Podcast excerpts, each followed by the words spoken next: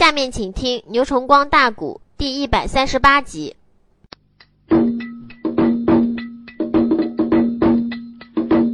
焦三你半半的拉拉没讲了啊，太平王心头错起无名烟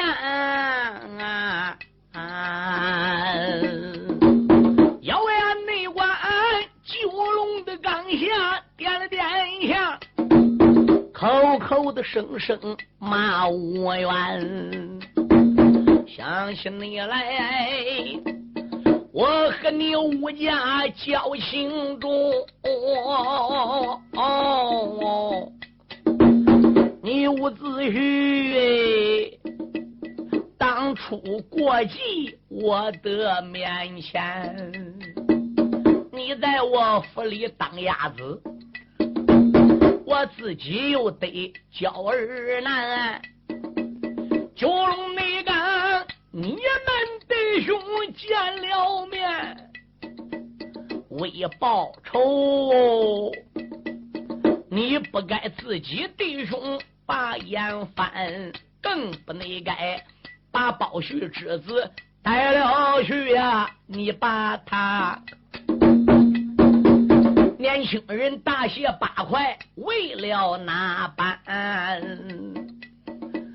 申宝胥远在了岳谷没回转啊！啊申宝胥领着楚王的旨，跨过长江，远走岳谷，不知干什么的。申宝胥这一次奔岳谷去干啥的？连太平王杨由基这个元帅也不晓得。我总没得。引都发兵奔阵前，银龙殿却把楚王见，带人内马去挡住冤家，名叫吴元元帅府。太平王口口声声要发人马呀，慢着！偶然内奸想起了面前这个娇艳小冤家。能说会讲直目光哎，别回头啊！他云天雾罩鬼看转，太平王要面见楚王，发兵奔九龙岗去找吴元，可是又想到焦艳这家伙，我亲自在场招官一战，他定苦肉计，投奔米南豹的蓝瓦。哎，我都识破机关了。我临走时候，我对焦燕说：“不要放跑了废物计。”我心里也想五元，我打招官知难而退，我故意走的，不然五元你兵马能给我招官吗？那么今天焦燕来到我元帅府里边，是我又定什么计呢？他再定计，他不能咒俺儿子，来五元囊死了。他再定计，他不能中我楚国盖世神将申宝胥的儿申九龄来伍子胥大卸八块哦。嗯，所以老人家百思而不得其解，想到了吴元的性格、为人以及关系等等各方面，怎么伍子胥也不会把他师弟杨天华一下给弄死。嘿，所以杨由基想到这里，他又落了火了。焦燕一看，会对我有怀疑。老家伙刚才气得两眼睁着，这都要迈步出去传令，嗯，准备上殿发兵。这怎么现在，嗯，又不生气，又不走，不动怒呢？焦岩说：“老前辈呀，杀子之仇，不共戴天。申宝胥的儿九龄是你个徒孙，现在也被伍子胥大卸八块。”要不是我率领八福如周北瑞、安仁杰等众家弟兄杀出伍子胥大营，顶到了九龙岗，带好你楚国的兵马，九龙岗出兵都败回来了。嗯，我叫赖皮豹、安仁杰、周北瑞，这三个人临时搁大营里子，我专一门来出国搬兵，给你老人家送信的，你能不发兵吗？你能不报杀子之仇吗？嗯，我绝对不会看空。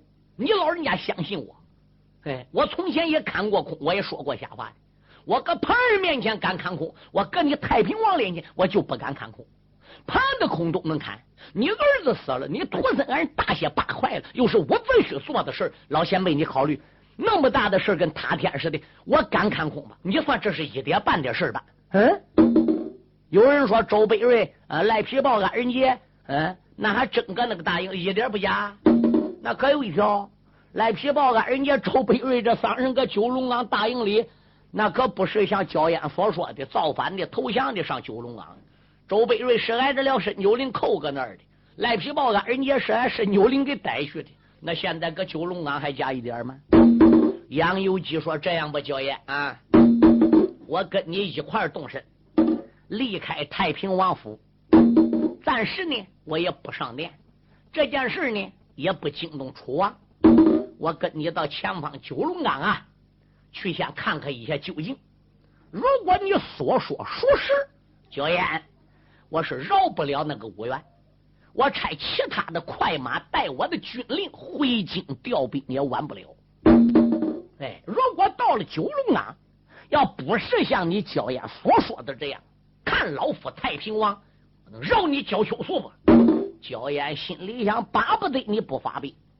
啊，就巴不得你自己去。我目的奔郢都也没想请第二个，就想请你去的。你一到九龙岗，山下来的事就好办了。焦岩说：“老人家，你放心，我拿人头担保。我跟你老人家一起奔九龙岗。你要不放心，怕我跑了，你传令用绳子，呃，把孩子焦岩给绑起来扎起来。哎，我跟你一块去，你看怎么样呢？”太平王说：“那倒用不着，不绑你跟我一块走，你也出不了老夫的手心啊！敢说真他妈？一点不假。他焦烟再能，要说论起来打仗战争的经验，他三个也比不了一个杨由基，那还走着他？杨由基吩咐家里边人怎么样，亲自去见楚王，给他请个病假，就说搁家有病了。”并且封锁消息，万万不要叫人知道他走的。是夜里三更天，跟焦艳俩出元帅府，叫开城门，往九龙岗来了。城门上小兵黑认不得杨有基。走时候，太平王关照小兵，封锁消息，不要让人知道。老爷，你放心吧。焦艳在前带路，太平王随后。也不知焦艳来勾杨有基奔九龙岗是什么目的。爷儿俩两匹马炮打燕飞，这九龙岗而来。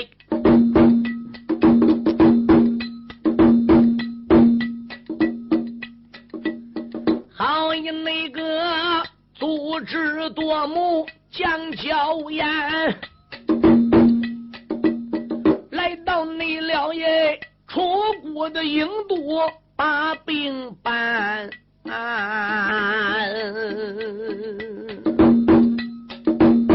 我有信一片一片带着念，小四叔到何时唱到热闹间？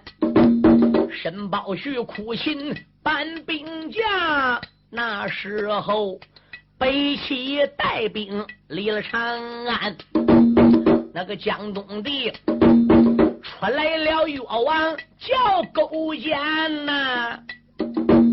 一心内心要夺吴国金坤钱，才惹内得吴越春秋一场战。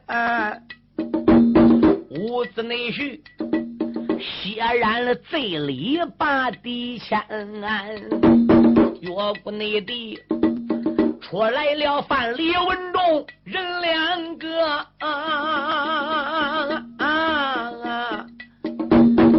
定了美人计连环，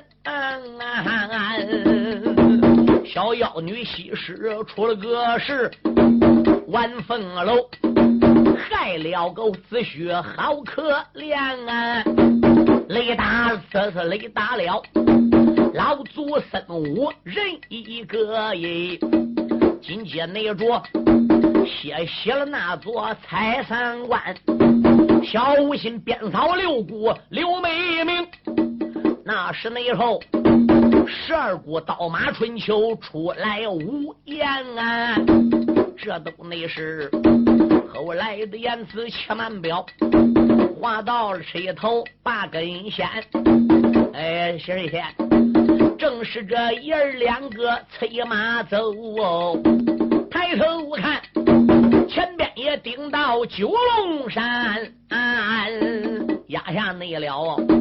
他恁爷儿俩且不表，高山内下，我在场二爷叫吴元。伍子胥把焦烟打了八十棍，轰出了大营，给撵走了。这边文武二圣接着来给吴兴讲情。吴王姬光得信也来了，连楚生王怎么样？小米圣也来了。这些人来到大帐里边，都说什么呢？啊，冤冤相报。哎，如果说吴通不死，那么吴兴也不至于去杀申九龄，更不许呢给他大卸八块。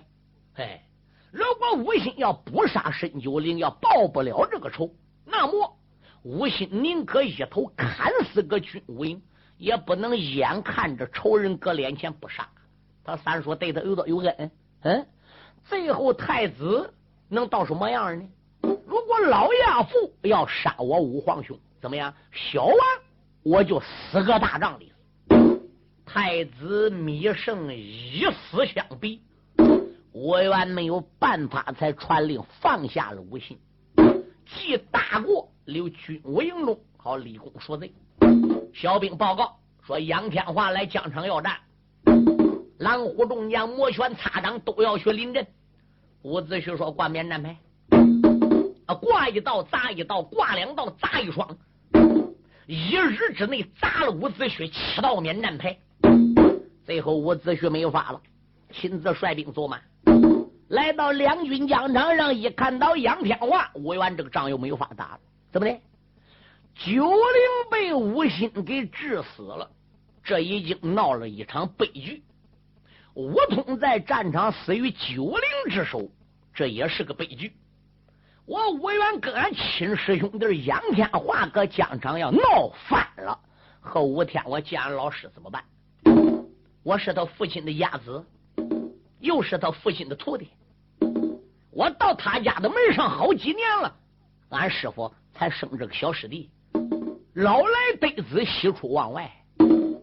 我要真正跟俺师弟翻眼了，我敢说，俺师弟不比我高，虽然比我年轻几岁，他可能不是我家贤。就算比我本高了，我大营里还能人来，曹文龙、周云龙、洪玉龙、尹成龙、尹秀霞。洪玉莲、李月英、吴昕，哪个不比杨天华高？这要一上阵，后果又不堪设想。哎，罢了，看在我义父、看在我师傅的份上，我装孬吧，我回来吧。伍子胥搁疆场没有办法跟他师弟俩打回来了。这一天过去，第二天杨天华又来了，我原没有办法，只是到疆场上应付。哎，他师弟杨天华并没有发。杨天华说了：“伍子胥，哎，你听着，有我杨天华领兵搁九龙岗，你永远也别想过去。你往东绕，我追到东边；你往西绕，我追到西边。你伍子胥出下雷声，双翅把你几十万人马带着打天顶上走，从我杨天华个头之上飞过九龙岗，我都拉倒了。”你要不能长翅膀飞过九龙岗，嘿，五元，我杨天华就搁此地不走了。早晚我把你人马逼回无辜，我早晚罢休。列位听清啊，杨天华以死相拼，一跟吴家的关系，嘿，搁高山前边搁挡着吴元。吴元这个人马就这样来组织个地儿。刘占雄要去临阵，伍子胥不给。你要再应许走马，我这都传令斩你，违反军令吗？小一班弟兄都有本事，伍子胥也没给，怕闹出后果。这两下的战争就僵持在此地。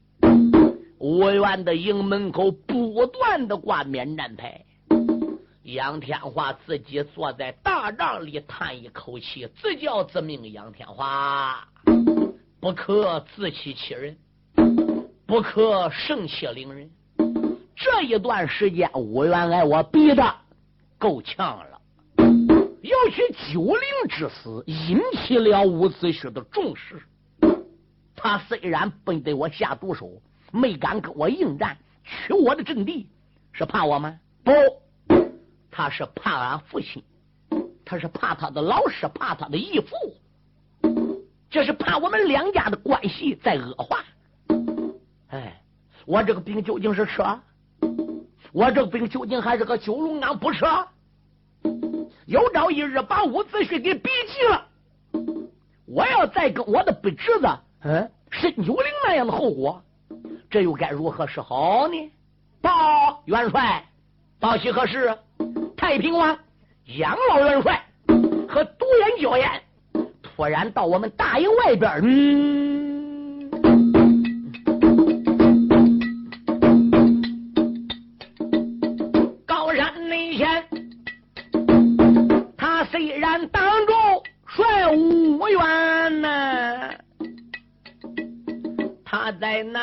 营里边也患难。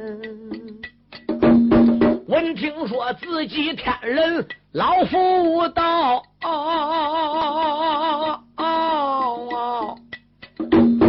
明知道哎，爹爹到此大增冤，为什么跟来娇艳叫秋松？为什么他不在吴国？大营盘喊了声：“众将别怠慢，跟随我去接开谷主帅员，领来了七吊的八门十二喜。抬头看，营门不远的八人拦，果然是自己的天伦老妇道。”茫茫的齐安下了马新元，双膝扎跪营门口，爹爹连连怎一番？你不再出国陪王家，来到了九龙的岗上为哪般？老元内帅他一眼望见叫声子，转过脸。又看看独眼将焦烟，焦烟对杨有基说的，他儿子杨天华挨伍子胥呃一枪给弄死了。先锋官申九龄挨五员待阁营里大卸八块，他才赌气造反，投出谷上郢都办命。现在杨有基是含着悲愤的心情，疼儿子来报仇的目的来的。一眼看他儿子好好的，对，带众将来了。你说杨有基能不来气吧？他转脸朝焦烟看看，小冤家，此话怎讲？焦烟一抱拳，老背父不要生气，你儿子死了，比不死你心里好不好受？嗯，太平王说这话什么意思？焦烟说你看看，你搁郢都不听说你儿子死了的吗？你这一路上边个以泪洗面，嗯，眼泪当饭吃啊！现在到此地，你儿子突然一下又喝了，你不该高兴，你不该自满。嗯，杨有基一想，对头，乖乖，这儿子没死么？好好的么？那冤家你骗我！焦艳说：“我没骗你，我没骗你，你老人家暂息雷霆之怒，慢撒虎狼之威。”你跟你的儿子一块到大营里边，你再听听俺这个兄弟杨天华对你讲讲，我到底看空没？他把杨有基给稳着，走吧，一块进营吧。可有一条，没看到申九龄哦，没看到他徒孙哦。老人家左一眼右一眼，人哪边没边到申宝雪儿哦？他心里边也沉重。心想：焦艳说的那个九灵崖大卸八块，此事要是真的，我徒儿申宝旭远打江东，岳国要回谷的话是可怜，心都能疼炸了。子胥啊，你要真把九灵卸了八块，看爹我能饶你不？老人家一边想着，前边到帅帐了，门外边下马是吗？众人等带去脚礼。哎，哈啦一声，众兄朋友，这就来到了帅火大帐。要大帐里边个二反头给老王爷施了礼。太平王说罢了。少元帅急的都一抱拳，俺爹啊，焦烟怎么跟你老人家到一起的？呃呃，焦烟去给我送信呢。要不然的话，是爹爹我能来吗？哦，原来如此。焦烟说：“好兄呐，我不瞒你说，自打你的侄子九龄，俺伍子胥逮到大营里大卸八块之后，我焦烟恼了。”我再也不保五元，再也不保伍子胥。我知道这个人不够味但有一条，我考虑你领兵带将搁此地不一定能斗过伍子胥。我为了从根本上解决问题，我不瞒你说，我打伍子胥大营里，我早都偷跑了。哎，我跑你九龙岗能怎么着？我跟你联合也打不过人家，所以我才上郢都给老王爷送信。老王爷立马一条枪，只要他老人家到了九龙岗，我不瞒你说，这个仗都好打了，俺就不愁退伍员了。兄弟，我是真心实意投奔你了。太平王杨有基听焦烟说话，一半是真的，一半是假的。哎，徒孙死了，儿子好好的，这个气呢稍微就消那么一点点。我再问你，八火炉、周北瑞、安仁杰搁大营吧？少帅说，这三个人也在大营。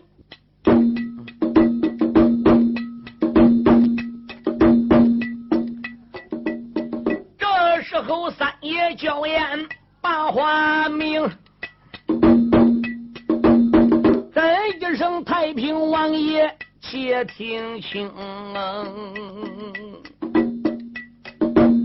想当年吴心才三岁，那吴通抱着了吴心闯樊城，若不是你徒弟包胥。把他放，小五心呢早已死在古樊城。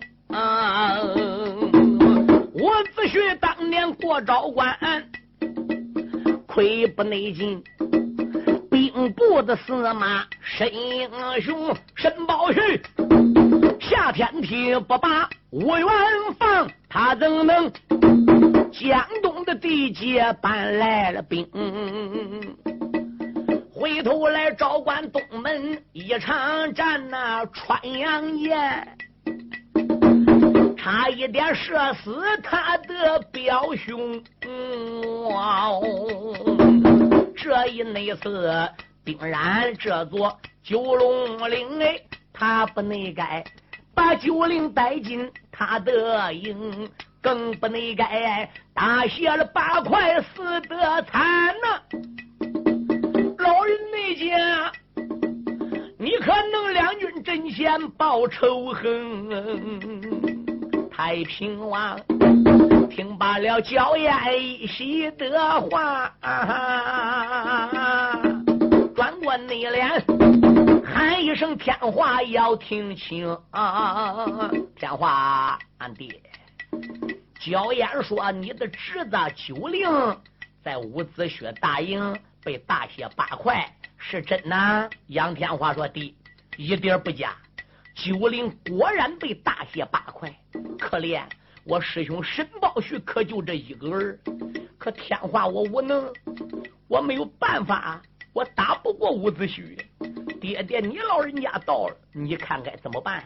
杨有基说：“备马抬枪，为爹爹点兵三千，战场上走马。”伍子胥，今天你要能逃出我杨有基这一根滚龙马药枪，我杨有基三个字我都倒过头来写了。妈妈，你还是这个不讲究的东西。焦烟他定的一条计。如今在九龙岗上已成功，他看着太平的王子要临阵，一阵那一阵，喜在了眉头，笑在了胸。这是内后三千的人马来点好，耳听得光亮古都炮六声，打罢了今天的东地六声炮啊，太平王二十里盖可马走龙马月枪啊，如今也担在马身上，俺八个冤家子婿怨连生。你欠的申宝旭当初放的恩典，为什么把所有情长丢干净？今天那天，太平的王爷柏林镇，我与那你话有的牵绊再不明啊！今天那天，太平王爷去临阵，定把你。一命也致死战场中，老人家思思量量来得快，忘了忘两军阵前把人迎，出言来没把别人骄傲，骂人的小军要听清啊！堵住在营门去骂人，专要五员来出征。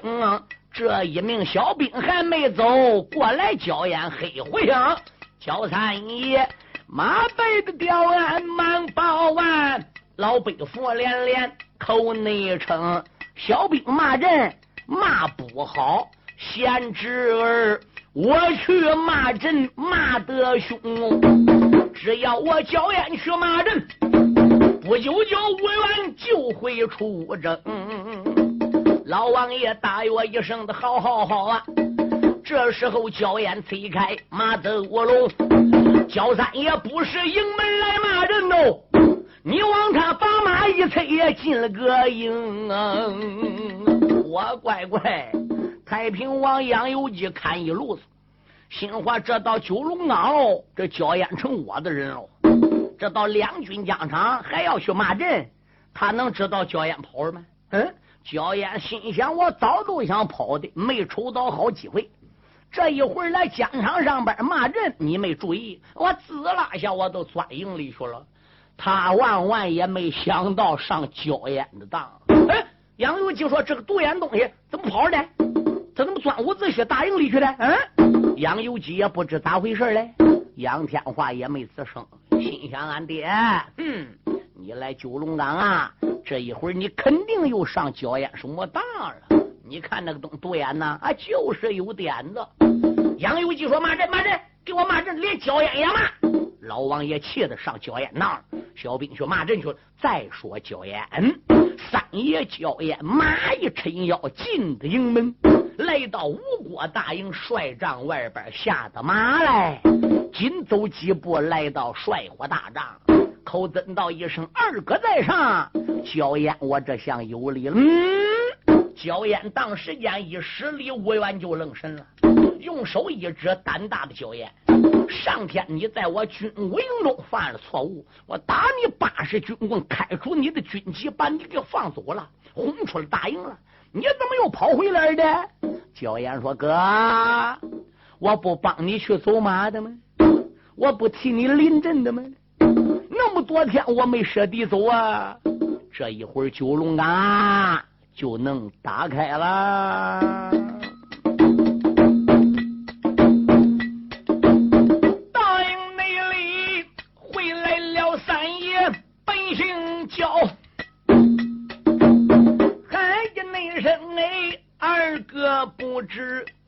分晓，小无心。他杀了九灵神公子二哥呀！你在这大营里边疼得不孬，所以你赌气传令，把个五心帮啊，把神一棍打的个娇艳终身血滔滔。我考虑杨天华真正。带领着二哥呀，你如何的和他拼相刀？你要是战败杨天华，你的老师不能饶二哥呀！你不兵过九龙岗哎，如何的能将楚国皇城堡？所以我打马才翻过九龙岗啊，前往那着。楚国应多走一遭，元帅府，诓来你一副人一个啊啊啊！杨有基九龙的岗上把兵挑啊，我假装战场来骂阵，所以在军营报事走一遭，二哥呀。你的个寿爷恩师他来到啊，你何不两军阵前走一遭？二哥呀，你乞丐挡路把恩师找啊！那个老人家他也能带兵离开大山高，杨有基能把这山上兵将全带走啊！在此地，两国的战争算结束了。我焦烟用心良苦，你哪晓得？这八十棍呢，焉能断了你我的骄傲？这个焦三爷。半半的啦啦，没讲了五字序，二目的之中泪滔滔。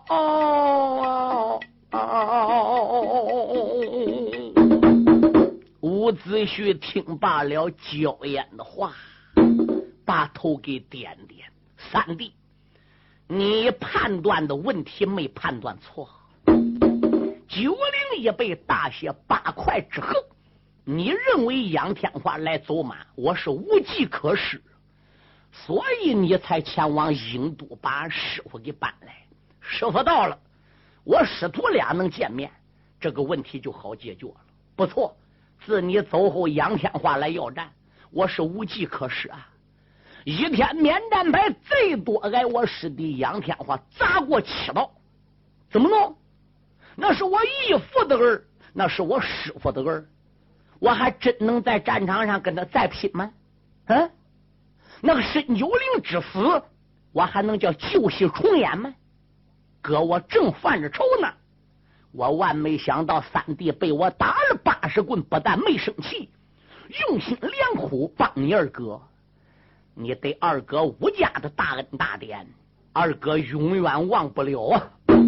焦三爷一抱拳，面带苦笑：“二哥，你只要能理解三弟焦烟的心情，哎，你能不批评我，我焦烟心里也就好受了。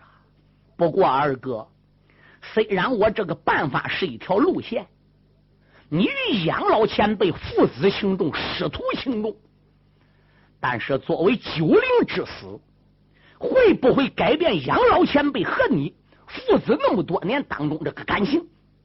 九灵之死会不会改变你们师徒当中这一种感情？杨老前辈在九龙岗前是否能高抬贵手放你人马过岗？三弟我还都很难预料。吴元说：“师傅来了，是你给勾来的。师傅至于能不能放我过九龙岗？”那是我们师徒关系当中的事了，就与三弟无关。报元帅，吴元说：“怎么样了？杨老前辈叫人骂阵了，督住搁战场点你的名，你去临阵瓦解兵消，一言不赞。假如果你不亲自去临阵，现在杨老前辈一匹马一根滚龙马跃下，要马开咱吴国的大营了。”伍子胥说：“好，众将官，大家说伺候元帅，你们大家离开帅火帐，跟本帅伍元一块上两军疆场走走吧。”孔夫子说：“今天我也去，你收回来了吗？我也是你师傅，咱老兄弟也该见见面，有账也该算算算的时候了。”孙武子说：“武元，你今天去走马去见你师傅杨有基，我也跟着。”哟，孙武子一看，文武二圣要跟着。那下边子信、子午、谭兴、谭豹、王禅、王敖、小国达、毛遂，包括吴兴、殷成龙、洪玉龙等等这一班男女老少，全部跟随，没有大炮，伍子胥不给大炮，没有顶盔，没有挂甲，小兵们虽然也扛着这个旗子。代表吴国的旗号，伍子胥并没叫手下的小兵而虚张声势。吴元本来打营里是骑马朝疆场来的，一到了营门口了，刚出门，伍子胥从马身上就跳了下来了。吴元一身软罩扎，没带盔甲呀，胳膊一打软就跪下了。离多远就看他师傅杨由基不可一世。怎么样？怒气汹汹，搁马身上。他儿子怎么样？杨天华也看个个，七雕八猛，楚国战将都搁杨玉琪背后。大家老吼吼，俩眼都朝这边瞅。伍子胥各拜子当路走，吴元啪奔了两军疆场。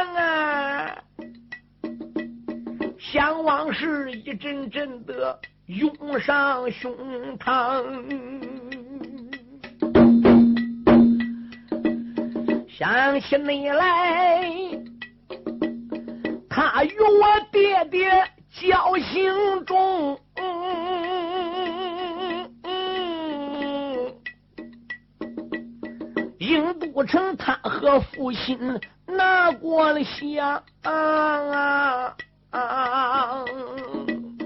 只因那位老人家膝下无子，他心难过。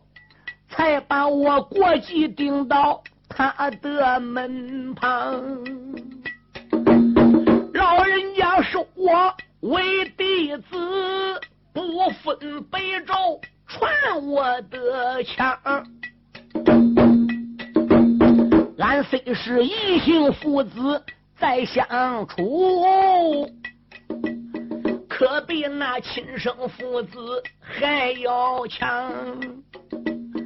非无意，当初兵困还城的呀，我师傅马前去把先行来当，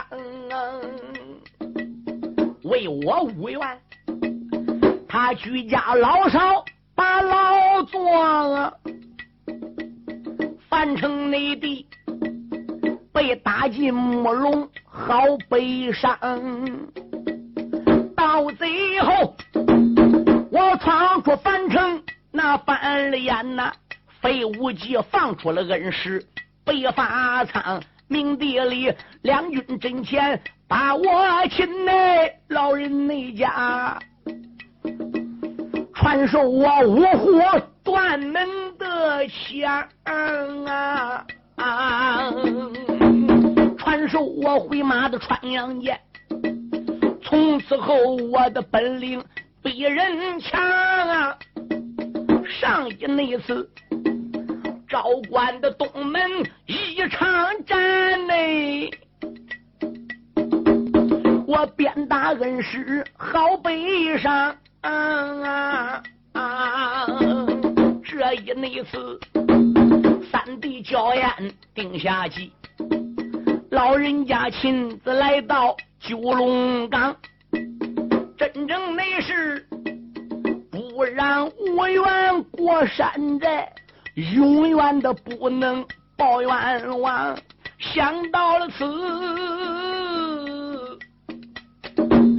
在师傅马前开了口啊！哦师傅，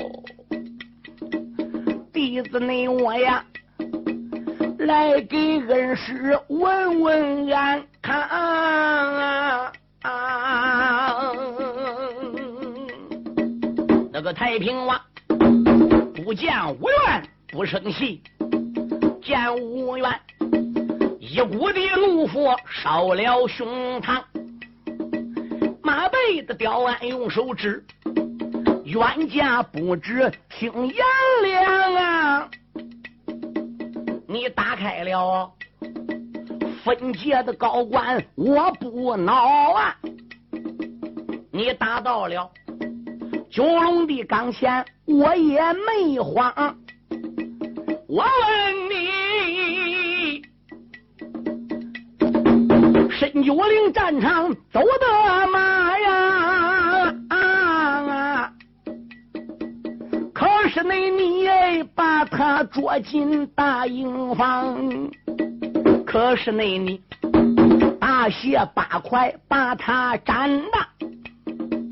你要你把一切的实话对我讲，我仔细听罢流眼泪。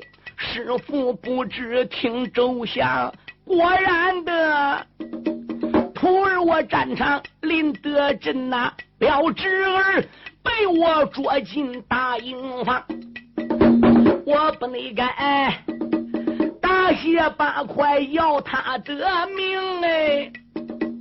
我也不该把两家交情全部忘光啊！元帅说：“既然你今天成了人，我要给我的个徒孙报冤枉啊！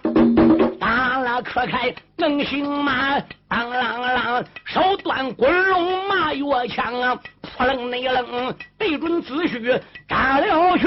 帅无缘跪在地下没动当啊！真正那是囊死了无缘大元帅，什么人？英都地界困城隍，唱不死子虚人一个。这根枪眼看给他打开膛啊！千军的一发令危急，慢着，身后边有一人呐喊云狂啊！同志们若问怎么样啊？但等那着下篇典故接正章。